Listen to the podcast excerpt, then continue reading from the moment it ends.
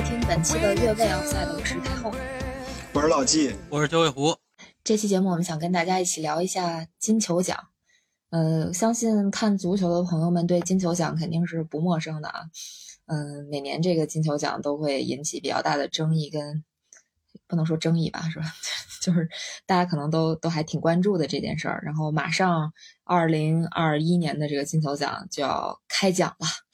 嗯搞得我开感觉跟奖，彩，对，感觉跟那个彩票似的，是吧？对，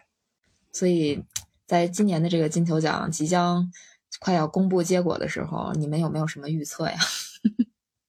上来先预测，也行，我我先我先说吧。今年这金球奖，我觉得跟那个跟那个老金没什么关系啊。这个今年，但是今年金球奖可能跟我有点关系啊。呃，不是莱斯特啊，不是啊，不是莱斯特是拜仁嘛，就有可能是拜仁球员拿嘛。我是觉得我我希望莱万能拿，因为去年的金球奖是疫情，然后这个队报他就很任性的说，我今年不评了。对吧？其实我觉得理解为，其实他去年就是想让姆巴佩能有机会，看是不是能争一争。但是显然去年姆巴佩肯定是没机会的，因为没有任何的，就是团队荣誉，也没有个人荣誉，因为法甲根本后面因为疫情就没踢嘛。然后，但是而且去年的话，莱万比较爆炸嘛，去年也没有大赛，因为去年不是就去年大赛都推迟了，所以其实如果去年平的话，啊，我觉得基本上百分之九十九点九九就是莱万了。呃，对吧？就跟那个上周官宣这个周冠宇时候一样，就其实大家都知道了，只不过就是没有最后这临门一脚这么一个事儿。今年呢，其实莱万的表现还是非常的爆炸，但是今年呢，他因为是个大赛年，所以他其实有一定的变数在里头。因为大赛有大赛产生了一些冠军，尤其是这个今年又来了一次美洲杯，我也不知道这个是就是相隔了多少年之后的又一次美洲杯，然后梅西终于终于终于捧杯了。所以其实今年很多人说觉得梅西能拿，但我呢是觉得说是这样，我希望，呃，公平一点，今年就应该是给莱万，不是说梅西不强，嗯而是说我们综合所有的这个成绩来看，因为你得综合联赛的、俱乐部的，对吧？国家队的等等这些成绩综合起来，那么波兰它本身在国家队上面层面它不占优势，但你不能否认莱万的表现还是不错的，对吧？即使是在国家队层面，但是他在俱乐部层面是一个比较，我觉得。就他个人成就来说是非常高的这么一个成就，你想破掉盖德穆勒这种这种尘封多少年的几几十年的记录啊，我觉得不是不是一般人可以做到的，所以，我希望给莱万，但是我的预测呢，现在两个人呢，莱万和梅西呢可能是五五开，哎，这个原因呢，我们后面也会聊到。嗯，老季觉得呢？哦，我觉得反正热门基本上就是莱万跟梅西嘛，这俩，但是我更可能偏向于梅西，不是说我觉得梅西比莱万好，而是说我考虑金球奖给的这几年的这个性格呀，呵 呵他可能是可能会给梅西这边相呃倾斜会更多一点。嗯，哎呀，我在讲我的预测之前，我还是想先讲个笑话。就是之前我 看到，之前我看到有网友在这个一些社交媒体平台上发了一个段子，意思就是说不要再争谁这个 C 罗跟梅西谁是这个世界法甲最佳球员了，他俩到目前为止都是法甲零进球零助攻。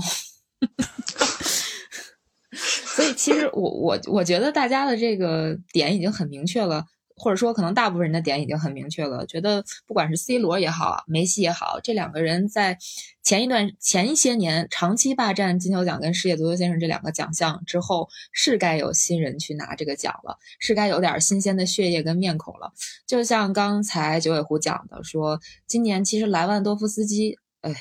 念全名好别扭，莱万其实真的还是蛮有机会的，而且我。我从个人层面来讲，我觉得莱万确实也值得一个金球，呃，但是我可能还是觉得是不是会更，会不会有这种可能，就是金球奖有没有可能今年会给一个意大利球员，比如说没可能，老季好悲观啊，老季好吧，我谢谢你。本来对，本来其实我是想说，我觉得若日尼奥是不是有机会？呃，先纠正太后一个事情啊，就是。呃，因为我们录节目是在礼拜天嘛，呃，然后梅西其实昨天晚上刚刚进了一个球，就是他在法甲终于有进球了。啊，对对对，是是是，这个这个其实我是知道的，只是说我就说我这个我这个笑话就是怎么说呢？很久以前了，至少得是小一个月之前的这么一个消息了，呃，一个一个一个段子了吧？呃，嗯当然了，就是。再次跟大家道歉啊！可能比如说上期节目，我好像可能有一个说的不太尊敬的地方，有有这个我们的听众在我们的这个节目下面留言说我没什么水平，我不知道是不是我说的，可能大概率是我，因为我经常口无遮拦、口不择言的，所以如果我说话冒犯到了谁，就大家见谅啊！我不是那个有心的，因为。那个词儿可能是我说舒马赫的啊，我本本身是舒马赫粉丝，我不可能对舒马赫有啥不敬不敬的地方，所以还请大家见谅。如果那个哥们儿还听我们节目的话，我觉得可能大大可能气了吧。然后，然后说回说回足球啊，说回足球，嗯，先不说梅西怎么样，反正我是不太希望梅西拿这个金球奖的，而且。哎，完了，我又要球盲了。我没怎么看美洲杯，就是确实我没怎么看美洲杯，所以梅西在这个阿根廷夺冠里边起到了多大作用，我是持怀疑态度的。呃，我没说不行啊，就注意啊，在这里我没有说梅西不行，我确实没看，所以我不知道梅西他到底是在阿根廷夺冠当中扮演扮演了一个什么样的角色。呃，好吧，九尾狐继续，先纠正完我错误之后，你再说。我我已经忘了刚刚应该要说什么了，但反正，呃，哎，刚刚刚刚我们是要说什么来着？我真给忘了。哦，就是我，因为我说那个，我我猜会不会是若日尼奥，然后你就先纠正了我梅西。啊，哎，若日尼奥其实，呃，你说从团队荣誉上来说啊，我觉得今年确实应该他拿，就是，但是但是这个事情吧，就是金球奖这个事情吧。他往往看的也不仅仅是团队荣誉，但是若日尼奥这样的球员，我们就说其实跟那个英超范特西这种游戏有点像啊，就是他在场上往往是什么呢？就是不显山不漏水，他的那些数据呢，也不是说呃大家会非常关注的那些数据。所以为什么说球盲过滤器嘛，就是这么一个原因。呃，其实举个例子来说，昨天晚上比如说切尔西那场比赛，对吧？呃，从场上表现来说，齐威尔有很多的数据是全队第一的。他是胜过里斯詹姆斯的，但是当你去看这个英超范特西这游戏评分的时候，里斯詹姆斯是拿附加分的，而齐威尔是没有拿附加分的，所以就是你很难说这种纯数据上的这种标准，呃，哪个是更正确的一种方式。所以当这个问题摆出来的时候，我们说今年表现非常好的几个球员，莱万、呃，若日尼奥，对吧？包括其实呃，坎特，呃，还有梅西，梅西其实我们。抛开他在大巴黎的这一段，其实梅西本人，我觉得今年表现还是可以的。当然，他之前所面对的那个团队，就巴塞罗那所遇到的问题，这个不是梅西一个人能够左右的，是吧？我我其实也不是否认说，呃，梅西很强这个事情。我觉得梅西和 C 罗他一定是历史第一人、第二人这样子的一个地位，呃，他们的整体能力持续那么长时间的一个优秀的发挥，肯定是都是在莱万之上的，确实是他们的所有的荣誉史啊等等都是在莱万之上。但是我觉得就今年来说，呃，我觉得无论是莱万还是若日尼奥吧，我觉得确实比梅西更合适去得这个金球奖。嗯，但是若日尼奥这个还是那个问题，就是他的这个表现吧。其实你看金球奖这几年，就是着重在进攻球员身上，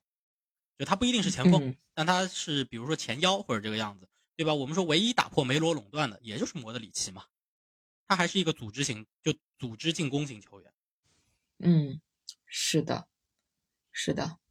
这个其实本来我们想讨论的第一个话题是关于金球奖的主办方的。我觉得就是如果平时看球看的比较多的朋友，一定知道这个金球奖它其实是一本杂志评选的这么一个国际足坛的一个比较重磅的个人奖项吧。嗯，就是《队报》杂志。其实法国在体育方向确实是还是挺厉害的，包括你像。奥运会的创始人顾拜旦是吧？法国人。然后现在很多这个体体育的国际组织，它的官方语言也都是有法语、英语这样子。所以，就法国在整个的这个运动界或者在整个体育界都是非常有这种话语权的。那《队报》这个杂志，它在这个足球界办的这么一个金球奖，的确是从我开始看球以来就一直都非常非常的有名，而且非常非常的有影响力。呃。所以，关于《对报》这个杂志，你们大概有一些什么样的了解吗？可以跟我们科普科普。这怎么还出而附加题了？我也不了解。对，《对报我不对报我不了解，我只知道他们评这个金球奖。然后关于这个杂志，它好像反正我也不知道他们做不做日常新闻，因为这个似乎我们平常看到的所有的呃所谓这个消息啊、新闻啊，我没看到过有哪家媒体引引用对报的消息，都是引用什么《每日体育报》啊、那个《每日体育报 》啊、《邮报》啊等等啊，包括《土那个报》啊，我不知道纠这个正纠纠对对报，纠正我只知道他评这奖。那个 纠正九尾狐一下，有很多那个转会新闻确实是从队报那边传过来，特别是那个法国的法法国相关的那些转会新闻，确实是他们肯定记者会随时活跃，但是对于这个队报这个杂志确实不了解。只我我在我印象里啊，法国的队报就相当于是就是体育界的那个，你可以说人民日报或者说是北京日报这种的，就是它非常权威，在法国当地是非常权威的，然后在国际上也有很有影响力的这么一个一个一个报报纸杂志吧。嗯呃，，对我可以嗯稍微补充一点点啊，对报的确是非常非常有影响力的杂志，而且对报的消息，包括对报的记者都是非常非常有实力的。嗯、很多就是咱们看到的最终官宣的消息，能够提前官方去报出来的杂，就是杂志类或者说这种纸媒类的对报，绝对算就非常 top 级别的那种。然后，呃，别的其实再再多说，好像就也也没啥了。然后对报其实也不是对报在评这个金球奖，是对报旗下的法国足球杂志在评金球奖，这个你们知道的吧？对对嗯对对对，法国足球杂志。嗯，哎，关于对报，我想再多说两句啊，就是我确实不太了解这个，就不不太了解这个杂志，因为现在我可能看转会新闻更多是什么罗马诺呀，他们什么这些人，然后呢，个人了。对对对，然后呢，对对，呃，所以刚刚刚刚刚那个太后和老纪说到的这个对报很有影响，就他们的消息很准这个事情，那我觉得能这么理解啊，就是，呃，他们不为流量，啊，就不像那个某陆老师说的，某些媒体啊，对，为了流量怎么怎么样，他们不为流量，他们只为消息准确性，所以他们很有可能他们很有职业操守啊，然后他们不随便乱报什么那些我们说的 rumors 就传闻这种，所以，呃。所以我确实可能看到会，就我我我会看到确实少一些。就我现在看到的可能更多的消息，天天大家哎这个官宣啦，那个那那个什么报啊报报什么什么什么。嗯，对对对，对，嗯嗯，对，所以所以你们有没有想过，就为什么这个这这本杂志它办的这么一个这么一个个人的奖项，会在足坛占据这么这么重要的地位？甚至我一度觉得，就反正在我这儿，我觉得金球奖有时候比世界足球先生。就在他们俩没合并之前啊，我觉得金球奖比世界足球先生更让我觉得有意义，或者说更重大一点儿。我先说我的观点吧。第一个观点很显而易见的就是它靠时间的积累，因为咱们要是看这个对报评选的这个这个欧洲呃欧洲足球先生或者说金球奖这个奖项，它是一九五六年开始评选的。那我们来类比一下那个世界足球先生，世界足球先生应该是一九九一年来评选的，这一下差了几十年出去了。所以说，你从这个影影响力来说的话，呃，就是这个稳定性或者这个延续性来说，那对报自己可以就是他自己就就就把自己这个牌儿立起来了嘛，他立得更稳。然后另外一个就是我们刚才提到的这个评选评奖机制的这个问题，呃，对报可能是它是。呃，九尾狐，我这边查到的资料可能不是那么的全面啊，你你到时候给我指正。就是说我查到是说，呃，它是从因为从两千零七年开始啊，说是只要欧洲以外的这个凡是参加过世界杯决赛圈的国家，然后都有这个投票权，然后评选呢是由各国的专业足球记者组成的评审团，这么这么开始的。呃，所以说它主要来源于这个。评奖的这个这个这个人物来说，呃，人物第一点是，呃，咱们说这个这个世界足球先生啊，他可能是有一些这个就是教练呀、队长、国家队的教练、队长来评价，然后可能还会有一些这种球迷的意愿等等等等的，呃，让你感觉就是说专业人士来评价这个东西。什么叫专业人士？有两方面，第一方面是。真正的从业者，但是从业者来评选这个，他有可能会属于是身在其中，就是就是不识庐山真面目，只缘身在此山中这种感觉，就是我我浸淫的太深了，反而我会有一些偏颇。那我要是如果全靠球迷的话，那不就成了那个全明星赛了吗？就为了博博得眼球。恰好法国队报走了这么一个这个。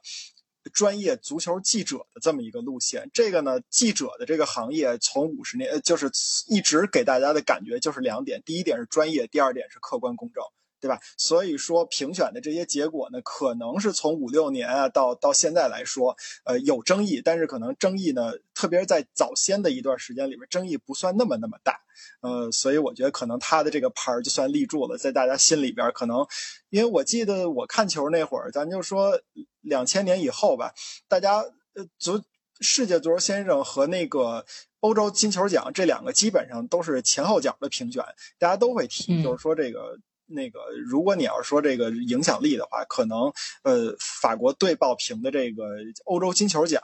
呃，可能他的这个或者叫欧洲足球先生，他的这个分量要比世界足球先生更重一点。嗯反正我觉得是这样，就其实就是老季刚刚说到的，就是队报的这个金球奖的这个评选机制，我觉得是更合理的。就是嗯我们都说足球的参与人里头，其实有那么一些，就是有球员、有教练、有媒体、有球迷，基本上就这几类人。呃，但是你要说这些人里头，可能谁的这个呃关注的面是更广的，我觉得就是媒体记者，因为主教练啊，他的工作很多，他基本上只关注自己本国的这些球员。说实在的，你比如说洪都拉斯的主教练，他知道莱万是谁吗？他可能就是听说过，但他可能对莱万还真不熟。哎，他但是他听到梅西、C 罗的时候呢，他觉得嗯很厉害，就是就是他有一些先入为主的概念，因为每个国家队主教练他基本上都把大把时间花在了自己国家球员身上，他很他没有必要去研究说像莱万这种跟我没有关系的，我一辈子都碰不到这个球员，不会跟他有任何的交集，我也不会就洪都拉斯可能也不会跟波兰踢比赛，对吧？所以他没有必要去研究这种球员。那么这种的评选一定是有一些问题在里头的，而且因为什么？就世界足球先生的评选，他的选票是从国际足联寄到各国足协去的。老实说啊，有的选票他甚至没有到这些国家队的队长和教练手里，哎，他足协官员就给他投了，对吧？因为这个东西其实现在已经变成了一个程式化的东西，就程序化的东西，所以就是很多国家是这样子的。就这个真的在前几年是有爆出来过的。对对对，就是我想说呢，那个国家队哪哪个，因为他每年都会把这个国家队的这个这个打票打分的都给列出来，呃，对那个队长是谁，然后选了一二三名，然后那个教练是谁，选了一二三名。有的国家说我没投过这票，教练说我没没接到过这个选票。这种，而且就像刚才九尾狐提到的第一种情况，就是说教练他可能关注的这个领域其实不是那么就是呃那么全面、那么客观，所以有的时候你看各国这个队长和这个教练评选出来的那三个人啊，呃，有时候让你还觉得挺挺莫名其妙的。对，所以就是我觉得是他的机制的不合理。然后球迷这个事情就更搞笑了，就是你其实就看，呃，哪个球员就是对吧？就球迷数量更多，他就他就刷票就完了。但这个嗯不是说，呃，他球迷球迷的票数一定是有一定价值的，就是说他代表了这个球员在这个行业当中的一个全球的影响力。但是我认为他和球员的表现，或者说某一年单年的表现是没有关系的。所以就是说，世界足球先生这个奖的评选，呃，包括包括一零年到一五年世界足球先生和金球奖合并的这几年当中，关于这个奖的评选，很大程度上就成了一个球员影响力评选，而不是一个单年表现评选。所以我觉得嗯这个是这两个奖最大的一个区别。那么，但是它作为一个每年都要评的奖，它就好像欧冠，它就好像联赛，今年谁表现好，今年就应该谁拿，而不是说我这支球队拥有最多的球迷或者有最大的影响力，他就一定要拿到这个冠军。要是这样子的话，曼联每年都是英超冠军。不要这样说别扎曼心，了。是不是就在我们录节目的同时，这个索尔斯克亚已经官宣被下课了，是吗？对对对对，对，哦，哎呀，第一时间知道了如此对于老季来说非常幸运的消息，是吧？因为他即将 收到这个来自英国或者美国的电话，然后让他赶紧上任。哎呦，他能在百忙之中抽出时间跟我们录这个节目，哎，表示非常的感谢。节目节目赶紧录啊，待会儿占线，我跟你说。说。嗯，开个玩笑，开个玩笑啊。这个聊到这个世界足球先生和这个金球奖，其实确实是每年感觉曾经是有过很多故事的。比如说，经常会有什么世世界足国际足联欠谁一个世界足球先生，这这个 法国足球欠谁一个金球奖，是吧？嗯，对吧？这种话真的特别多，而且就是咱们也是经常能够呃听到一些球迷。有一些球员的球迷去抱怨这种事儿，比如说我作为一个这个阿森纳球迷，对吧？作为一个亨利球迷，然后我就会说啊，这个呃欠亨利一个世界足球先生啊什么的，对吧？所以这种事儿还是蛮多的。然后你们觉得，就其实我我觉得从刚才你们的那个那个表述里面，大概能知道你们可能认为金球奖它的这个含金量是高于世界足球先生的，对吗？嗯，非常呃个人认为吧，嗯，那那那还聊啥？嗨，那咱咱今天聊的不是那含金量高的嘛，咱也不聊世界足球先生那奖，我觉得无所谓，对吧？嗯，对对对确实是我我我也觉得我可能更倾向于说看金球奖，因为金球奖它应该是来自世界各地的这个专业领域的记者去评选，他们可能更多的会去关注到球员的表现。但是刚才也像九尾狐说的那样，觉确确实是最近几年他可能。更偏向于他这个评选，更偏向于去评选一些进攻端的球员，反而是那些就被大家称为什么球盲过滤器的球员，不管是坎特也好，若尔尼奥也好，他们的机会仿佛是比较小的。其实这我感觉不是一个好事儿，但是，嗯，又从另外一方面来说呢，就相当于在这种评奖的层面，它其实是鼓励进攻的，然后进攻呢其实是会让比赛更好看的，对吧？那这个事儿矛不矛盾呢？或者说，你们觉得未来金球奖的这个评选标准应该怎么改变，或者说你们有什么建议可以提给法国足球杂志吗？其实我觉得这两年这两年还好，这两年还好，因为嗯像一八年，第一是莫德里奇嘛，就是他打破了梅罗垄断嘛，呃，他也其实是和他当年在皇马的表现，因为拿了欧冠嘛，再加上他在世界杯是表现，因为世界杯当年克罗地亚是拿了亚军嘛，就整个表现是有非常大的挂钩的。而且其实他当时的票数是领先第二名的 C 罗和第三名的格里兹曼都蛮高的。然后像一九年，其实有一名防守球员是入选了金球奖的评选的，而且输了就一点点，就只输了七分儿，就是评分只输了七分儿。这个就是那个利物浦的范戴克，因为一九年利物浦的成绩非常的好，啊所以就是嗯而且范戴克个人表现很强嘛，所以就是我觉得金球奖在跟 FIFA 的那个世界足球先生在分开了之后，从那个一六年开始又重新分开了之后，我觉得他的评奖还是我觉得还是比较客观的，因为老实说，法国队报在给票的时候就很谨慎，就是老季刚刚说的，就欧洲以外的这些国家，只有你这个国家队参加过世界杯之后，你才会有媒体有投票的机会，而且他给出去的票很谨慎，像中国应该是只有体坛是有一张选票。嗯，对，所以所以他他他的票数很，他的票很谨慎，就是这个东西是一个稀缺品，所以大家会很认真的来对待这个东西。所以我觉得他还是相对、相对客观的。对，所以说这是嗯冷知识啊。中国国家队的呃不是中国队，中国的记者是在二零零二年之后才有资格评选欧洲金球奖的。嗯，对，这个确实挺冷的。但是我记得每年这个体坛要投票的时候，就很多人会给那个，哎，体坛是谁投？是林良锋还是不是不是不是是是是是是骆明，是洛明老师。洛明对吧？对吧？那我就记那我就那那那那对了，那就是洛明，就是好像很多人会给洛明去提这个建议，说你投谁，你投谁，在他的微博那儿，就这个也特别逗，也也挺全民参与的。其实你说，就我我可能假设一下，如果说骆明把这个呃金球奖的评选，他做一个网络调查，是不是到最后也会变成那种球员影响力的？到时候 C 罗、梅西一样会在这个榜单的前两位这样子。那肯定是啊，对对对，说个笑话啊，就是大家可以去看，呃，新浪的微博，应该他们也是有一个关于呃国内联赛的一个评选，他们不是评最佳球员，也不是评什么每轮的最佳或者年度最佳，他们是评一个叫势力榜。其实你就可以理解为是球员的影响力排行榜。你会发现嗯，任何奖项排第一的都是北京国安。嗯，球迷群体非常庞大，球迷基础非常的好。嗯，对，这这这我完全可以理解。其实你就看各个球队在他们中超的球队在他们主场那个气势，也就大概知道了。但我觉得像什么恒大呀，就就包括申花呀，其实他们球迷的气势也非常好啊。为什么北京国安会这么厉害？其实这我真不太懂，不有有点会会有点怀疑啊。这就不知道了。当然，可能跟一些操作就跟这个平台操作也有些关系吧。这个就我们就搞不清楚了。但是确实，你说要是只凭。这个人气，球员的人气，就像刚刚说的，这个肯定是不客观的。就是换句话说，其实球员人气，我觉得每年都差不多嘛，对吧？就肯定就是那几个人，对他跟年度的表现没有任何关系。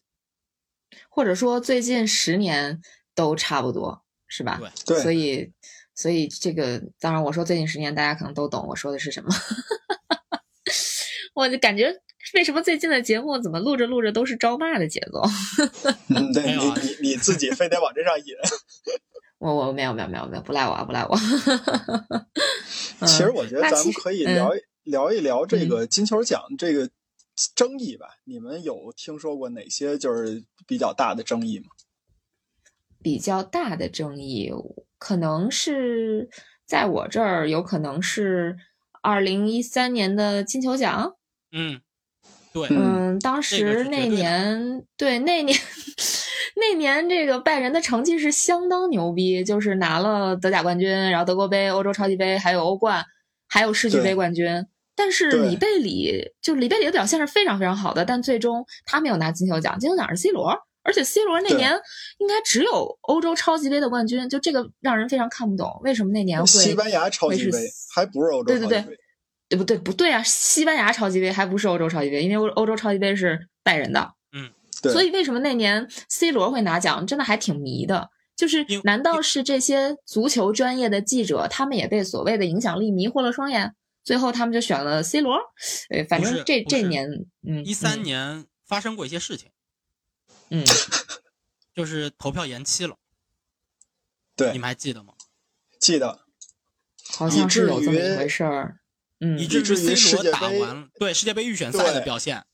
被大量的参考，球迷的 C 罗是通过球迷投票反超的里贝里。嗯嗯，相当的抓马。嗯，对对，但这个事情这个事情就是发生在金球奖和 FIFA 的世界足球先生合并的那些年份里头。就所以为什么那几年就其实到现在啊，就这个影响到现在都存在，就是。这两个奖我现在都不太关注。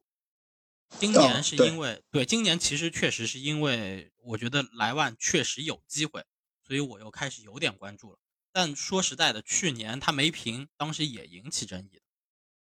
对对对，嗯，对对对，嗯对，其实去年更应该给莱万。对。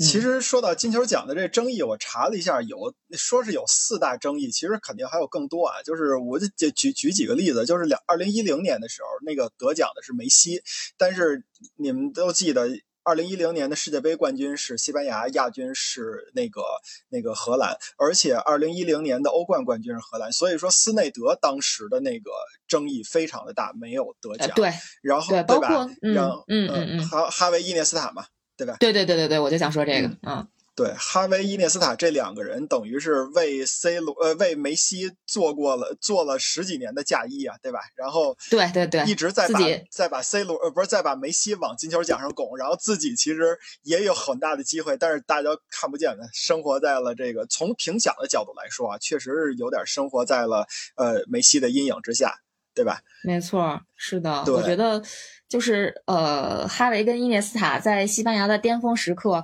如果啊，咱们就说看国家队表现评金球奖的话，他俩绝对是配得上，就至少一人拿一个金球奖的。但是就是因为他们在对他们在巴塞罗那，在甘当梅西背后的男人是吧？还俩人一起给的这种。对对对。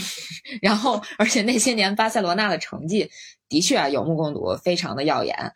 最后那只能推选一个人的话，那是不是就就得给梅西呢？就，当然，这个对于这件事儿，我是要画一个问号的。我觉得，如果说欠就是金球奖欠谁的话，那哈维伊涅斯塔肯定得欠他们。所以，没错，嗯，没没啥所以了，反正就是我就是这态度吧。其实二零一四年的你们刚才提到二零一三年，这也是一个很很很就是争议很大，或者说第一争议吧。然后二零一四年其实争议也挺大的，因为结果还是 C 罗是得奖的。然后呃，当然主要是因为确实啊，当当时 C 罗拿了一个欧欧冠的冠军，呃，但是呢，呃还有一个欧冠的金靴。但是有一问题就是二零一四年它是大赛年，世界杯你作为国家队层面的表现，你不应该不考虑。但是其实二零一四年葡萄牙队连小组赛都没出现。对，所以说，所以说那届的对，但那年有个好处是诺伊尔，其实那年排在第三。呃，对，就是跟他争夺的人呢，倒倒还都实至名归，但是呢，也确实，呃，跟他争夺的人的这个这个含金量，可能也没有到达那种说是必须能挑战掉 C 罗的这种水平吧。是这种感觉，呃，但是其实刚才，嗯，那个就是咱们说到二零一三年的争议啊，然后也说到二零一四年争议，其实都是个人荣誉之间，就是拿有一个人拿了很多的荣誉，但是却没有得金球奖，另外一个人呢，基本上没有什么太多的荣誉。其实这个事儿呢，在一九七四年也发生过一次，一九七四年呢是，呃。呃，贝肯鲍尔和盖尔德穆勒呢，他们两个都拿到了世界杯冠军、欧洲冠军、欧冠冠军、德甲冠军。但是呢，一九七四年的欧洲金球奖是给了克鲁伊夫。其实克鲁伊夫当年的荣誉呢，好歹有一个西甲冠军，然后剩下就是世界杯亚军。所以说这个可能，呃，不给这个这个就是收获满满的这个人，可能也是有一定的历史根源的吧，这么一个意思。嗯，我能插一句吗？啊。我想插一句，是想说，就既然已经说到这儿了啊，那我还是想说，金球奖还欠亨利一座，至少一座。对 对，零三零四赛季的时候，那年这阿森纳是不败赛季夺冠的，亨利本身也打进了三十个进球，也是这个英超的射手王，包括他也是当时的这个 PFA 跟 FWA 的最佳球员。嗯，但是那年亨利只排在金球奖的第四位，应该。前三位是舍甫琴科、德科跟小罗。你说舍甫琴科吧，就咱非得说从国家队层面来说，因为零四年是这个大赛年嘛，对吧？但是那年这个法国是比较恶心的，是在那个那个四分之一决赛里头输给了希腊，就是这这那个那个欧洲杯。然后，但是舍甫琴科他压根儿就没有国家队的比赛，嗯，他就是因为他在 AC 米兰拿了意甲冠军，然后他就他就拿了这个金球。嗯，确实就让我觉得还蛮遗憾的。然后包括再往后到了，呃，零六年那年，亨利也是很有机会去冲击金球奖的。那年阿森纳是打进了欧冠决赛的，呃，虽虽然就是很不幸啊，就折戟了。而且法国队那年也进了世界杯决赛，零六年两个亚军，结果也没能让亨利进入前呃前前两名吧。那年的第一名是卡纳罗，第二名是布冯。就就是特别扯，你知道吗？就是看国家队表现的时候吧，就就反正你前面总有一个人；看俱乐部表现的时候，他这会儿又又又又要去参考你国家队的表现。就是我感觉 亨利赶上了一个大 bug，就是他不管是就是零三零四还是说零六年，就真的好惨，你知道吗？你知道 你知道亨利拿过第二吗？啊，知道知道知道知道知道，对，应该是，对对对，是拿过第二，嗯，没错。但是真的是就特别特别的遗憾吧，就我觉得亨利是，如果咱们，哎呀，说说到这儿，就可能说遗憾这种事儿，我忽然想说，你们觉得就像这种情况下，就咱们刚才也提到了很多球员都很遗憾的错过了金球奖，但是咱们可能综合他们一段时间的表现来说，他们是值得拿这个金球奖的，那是不是就意味着其实金球奖的评选是有一定的问题的，它的规则？嗯嗯，就像前面说的，就是任何我们说跟数据相关的打分类的这种项目，无论是评选还是游戏还是什么，它一定到最后都会有争议，而且一定会有一些球员说会产生一些遗憾的这种情况。比如说像范戴克，其实我觉得一九年如果给他，呃，不给梅西或者不给 C 罗，我觉得也没什么问题，没什么争议。但是他就是因为这个评选机制的关系，呃，毕竟它是一个打分的项目嘛，所以最后他最后就差了一点点。梅西是六百八十六，他是六百七十九，其实就差了七分，对吧？那这种情况肯定有，但是我觉得说，呃，能够入围金球奖的前三，呃，在大家相差不大的情况下，就是差距并不是很大的这种情况下，能入围金球奖的前三，某种程度上来说，对这个球员也是一种肯定。只是说我们我们说的争议比较大的这个事情，都是发生在说，其实球员的各单体表现和俱乐部荣誉表现方面差距非常大的情况下，就是存在很大差距的这个情况下，然后没有给。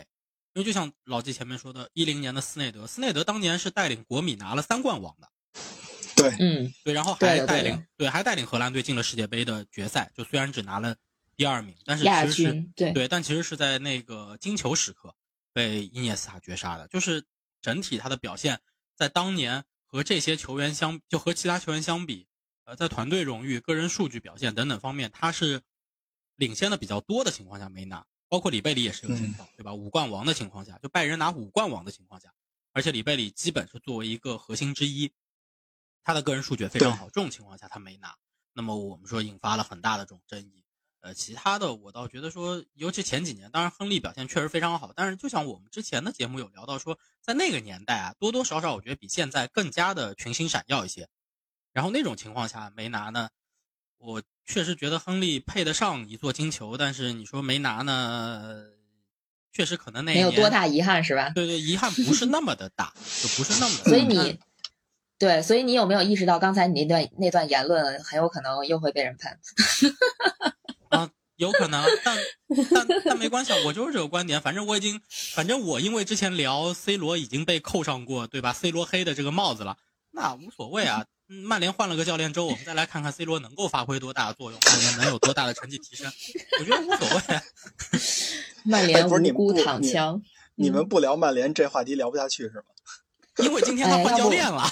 对，好吧，好吧，好吧。哎呀，关关键是上呃，我我是想提一句，我说其实我们上是就是刚刚过去那轮联赛也很惨呀，为什么一样输我们就这么惨？不是那个那个所所所没有科学养所，那个我我们可能以后要开一个新的话题叫科学养塔了。呃，我我接着刚才九尾狐那话题来说，就是这个金球奖这个这个争议的问题啊。我觉得呢，足球是一项团队的运动，而且是一项就是非常庞大的团队运动，十一个人在场上。然后你的这个评选是要评选一个单个一个人，这两个本身就存在着矛盾。所以说，只要有这种评选，不管是对报还是世界足球先生，还是中国，还是哪个国家，它一定会出现让大家不满意的情况。因为其实革命革命分工不同，然后没有高低贵贱，对吧？但是你非得要评出一个，对你非得要评出一个高低贵贱，首先这件事儿就会让大家很不爽。然后其次呢，就是说，嗯。咱们说啊，这个因为法国队报它是属于是就是第三方机构来对这个所有的呃所有的这个球员进行一个打分，它不像这国家队教练，说白了我可以，比如说我西班牙队的教练，我就可以说今年我选谁我选谁是等等等等的。那你要是队报来打分的，就会出现一什么问题啊？你比如说某一年哈维和伊涅斯塔同时入选了，同时入选一定会出现的是是什么情况？不是这俩人打配合，而是这俩人互相分选票。一定会出现这个问题，特别是像伊涅斯塔和哈维这么就是功绩是完，几乎可以说是完全一样的，就是梅西的上堂手嘛，对吧？那那那很多人来打分的话，那你都一样，那怎么办？那十个人有五个喜欢哈维的，有五个喜欢伊涅斯塔的，那他们俩如果你要单门看，等于是两个都是半个人去跟第一名去竞争，那就没没没有办法了。呃，是是这种情况。然后另外一点呢，就像是刚才九尾狐提到的亨利的那个问题，呃，确实就是咱们之前也说过，连二十世纪呃不是二十一世纪前十几年吧，是一个群星闪耀的这个年代。你看那个，我就说世界足球先生，我随便找出一年，二零一二零零一年吧，那个冠军是飞哥，然后第二名是贝克汉姆，第三名是劳尔，然后一九九九年。冠军是里瓦尔多，然后亚军是贝克汉姆，第三名是巴蒂斯图塔。这些人就是，就是我是那么喜欢贝克汉姆的一个人，我我觉得当时他拿这个第二名，我觉得特别特别可惜。但是你现在想想，确实很实至名归。第一，前三名就是很棒，然后其次是里瓦尔多和其呃和飞哥这两个当时的那个表现那种炸裂感，你说给他不给贝克汉姆，我觉得很很正常。嗯，哎，其实说嗯到这个。呃，贝克汉姆拿这个金球奖第二名的这个事儿的时候，我想起来，我上高中的时候也是一个小故事吧，小段子。当时我跟我同桌，我俩都挺喜欢看足球的。然后他是利物浦球迷，我是阿森纳球迷。呃，然后呢，就是我们经常会讨论关于这些足球的这些个话题。有一次，我就问他一个问题，其实我当时就不是问他问题，我是心里有一个预设答案，然后问他这个问题。我说：“当今世界足坛还有比贝克汉姆更好的右路球员吗？”然后他想了想说：“没有。”过了两天，他反过味儿来了，他说：“飞哥不行吗？” 就就觉得这个就是挺挺逗的一个一个小段子吧，就是这嗯确实是球迷之间有时候也会有这种比较好玩的互动。对对对对对，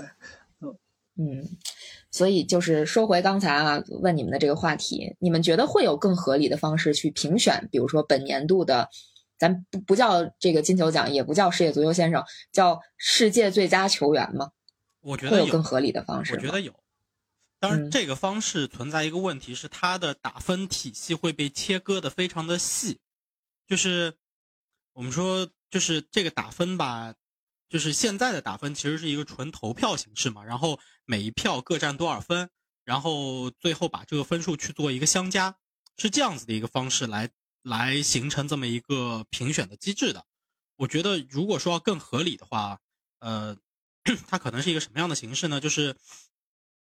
我不知道你们是不是知道，就是 F 一每一站有一个叫做 Power Ranking 这么一个排名，就是它是评价二十位车手的驾驶能力的这么一个排名。但是嗯你会发现说，这个东西其实它背后的这个细细节的得分，呃，我们是不是特别清楚它具体是怎么得出来的？其实它是有一套比较复杂的计算逻辑。你能看到说，像博塔斯，哎，车手积分榜他排第三，但是他在 Power Ranking 上面排名是比较低的，甚至可能不如勒克莱尔和诺里斯。那为什么呢？其实是因为梅赛德斯车比较强，对吧？所以让博塔斯有了那么高的分数。但是他个人的驾驶能力，可能在这个评选体系里头，他确实就是不如像拉塞尔啊，不如那个呃诺里斯啊等等这些人。所以其实它是一个呃很综合的事情。我觉得就是金球奖的评选也可以这么来做。当然，这个可能会让对报的这些记者、媒体的工作人员有一点点忙啊。就是怎么说呢？就是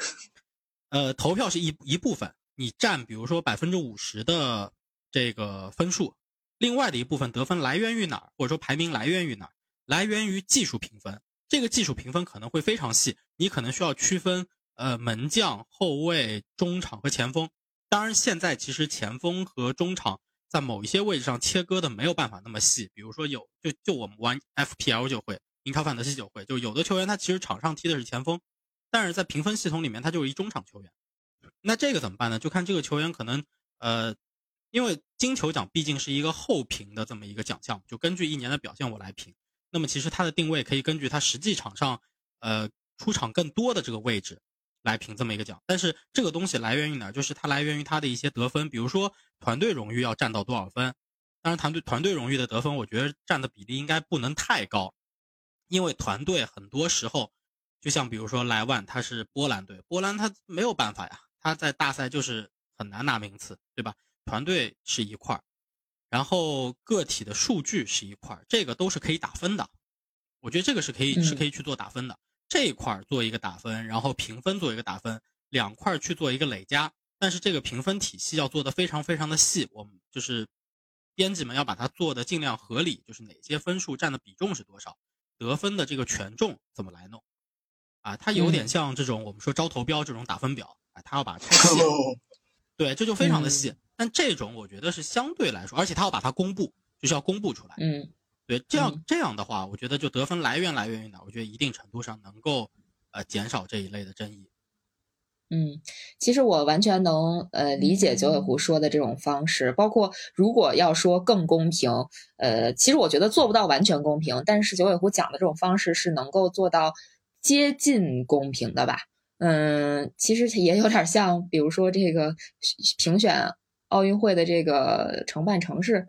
就嗯就其可能还有点有点这个意思吧，就就有点这种特别复杂的、巨大的那种庞大的打分体系，最后得出一个最佳这样子。那老季有没有什么好好主意？我觉得没有好主意，因为我认为金球就是这个足球运动本身就是一个说白了就是一混沌数学，然后你最后要评选一个一二三名，非要弄出一个精确值，这个确实很难啊。甚至我觉得刚才太后提到那个奥运申办城市这个，其实也也是很那个，你你选谁，可能除了第，除非第一名、第二名差距特别的大，否则的话。嗯，你就算很公平的去打这个分，到最后还是很多人去去质疑他，这是很很很正常的。我觉得像九尾狐刚才提的那种打分方式吧，呃，到最后一定也会有很多的人质疑。所以我觉得莫不如就就这么着吧，就这样吧。因为说白了，你最后要给一个个人荣誉，这个个人荣誉就是对这个一年。呃，里边足球界的这么一次，呃，这个这个盛会当中的找出这么一个亮点，王冠上的一颗明珠，那你就就这样吧，我觉得就就挺好，争议就争议吧。嗯，那其实说白了就有点像，嗯，怎么说呢？就是这评选这东西，肯定主观因素在里边会占比较大的比重嘛，就是因为要人投票嘛，人你是不能控制的，人不是精密的机器嘛，对吧？而且你得考虑他，他干这事儿吧，他毕竟人家也得你说是盈利也好，或者怎么样，我不能白干这事儿。真的就是我我只增加投入，到最后我是一分钱不挣或者怎么样的。为什么那个去年要把那个欧洲金球奖这事儿给取消了？不，一方面像九尾狐说的，可能他要给那个想给姆巴佩一次机会，但是姆巴佩那年也没什么表现，罚价也提前结束了。另外一点就是，谁都知道你我我 C 罗梅西的那个时候，我还能让大家。那个两个人一直打过到最后一刻揭晓是到底是谁？那那那个去年一点这个这个悬念都没有，就是姆巴佩，呃，不是什么呀，就是莱万多夫斯基。那那法国队报他他觉得自己也不挣钱，我评他干嘛呀？干脆甭评了。呃，评了一个什么 狗狗屎一般的世界什么历史最佳十一人阵容，然后把马拉多纳跟贝利都搁在中场了，说是一个什么。对吧？三五二的阵型，说其实就是一个三三三二五的阵型，是什么？反正就就这么这么一个一个路子呗。所以我觉得就没没没必要，就是就是这么着吧。好吧，那我们就进入尾声阶段嘛。那我们就再正式的预测一下今年的金球奖得主。呃，九尾狐先来说名字啊。攒个人品，梅西。嗯。哎，这名人品攒的啊！我我奶他一把，奶他一把。好吧。老纪，老纪，哎，现在是不是只是有那个三十人大名单，没有先后顺序之类的呀？嗯，对，没有，没有。那我别奶一把了，我也别怎么着了，我给一个我心中我觉得最合适的人吧，我给萨拉赫。嗯。哎呀。你这么一说，我觉得忽略了萨拉赫。虽然萨拉赫没有什么国家队的成绩，但是他真的是这个 FPL 刷分神器啊！这个 虽然我们惨败了，但是萨拉赫又替我刷刷到了平均分以上，我感谢萨拉赫。但是我选我选若日尼奥吧，就就我我我也想假装自己不是一个伪球迷，是真球迷。那我选若日尼奥，嗯，尤其是意大利今年还拿了这个欧洲杯冠军嘛，所以我觉得是不是？也有这种可能，那选一个他的球员去拿金球奖。他要你知道吗？其实这三十人他不分三六九等，但其实也分三六九等。咱们俩选的这都是第二等和第三等。他这个 第一第一等是获得过金球奖的，一共叫仨人：梅西、C 罗、莫德里奇，这叫排名不先不分先后。然后第二等的是。叫入围过十二入围过的十二个人，那这叫陪跑不分先后。我的塞拉赫就是陪跑不分先后。然后还有一个叫新人十五名，这新人十五名叫吃瓜不分先后。你的那个若日尼奥我那吃瓜不分先后。那咱们咱们选的还挺均衡，是不是？就是第一档、第二档、第三档一样选一个，对吧？对对对对对，是吧？好吧，对，那就拭目以待吧。金球奖应该是十一月二十九号揭晓吧？嗯，对。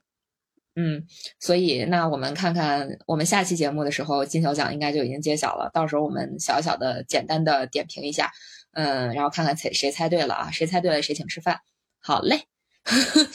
就这么定了。好的，好的，那今天的节目就到这里了，我们下期节目再见，拜拜。